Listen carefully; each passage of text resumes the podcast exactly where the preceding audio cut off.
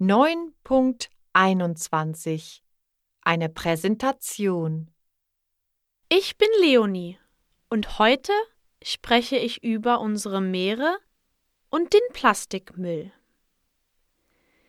Die EU versucht Plastik zu vermeiden. Einwegplastik wird verboten, zum Beispiel Plastikgeschirr, Fast-Food-Verpackungen und Kaffeebecher.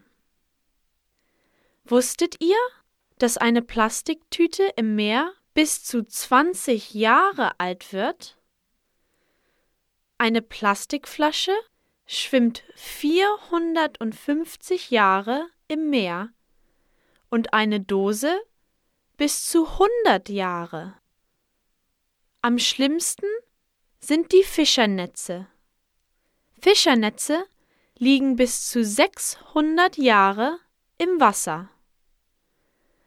Wir müssen Plastik vermeiden, um die Meere und die Umwelt zu schützen.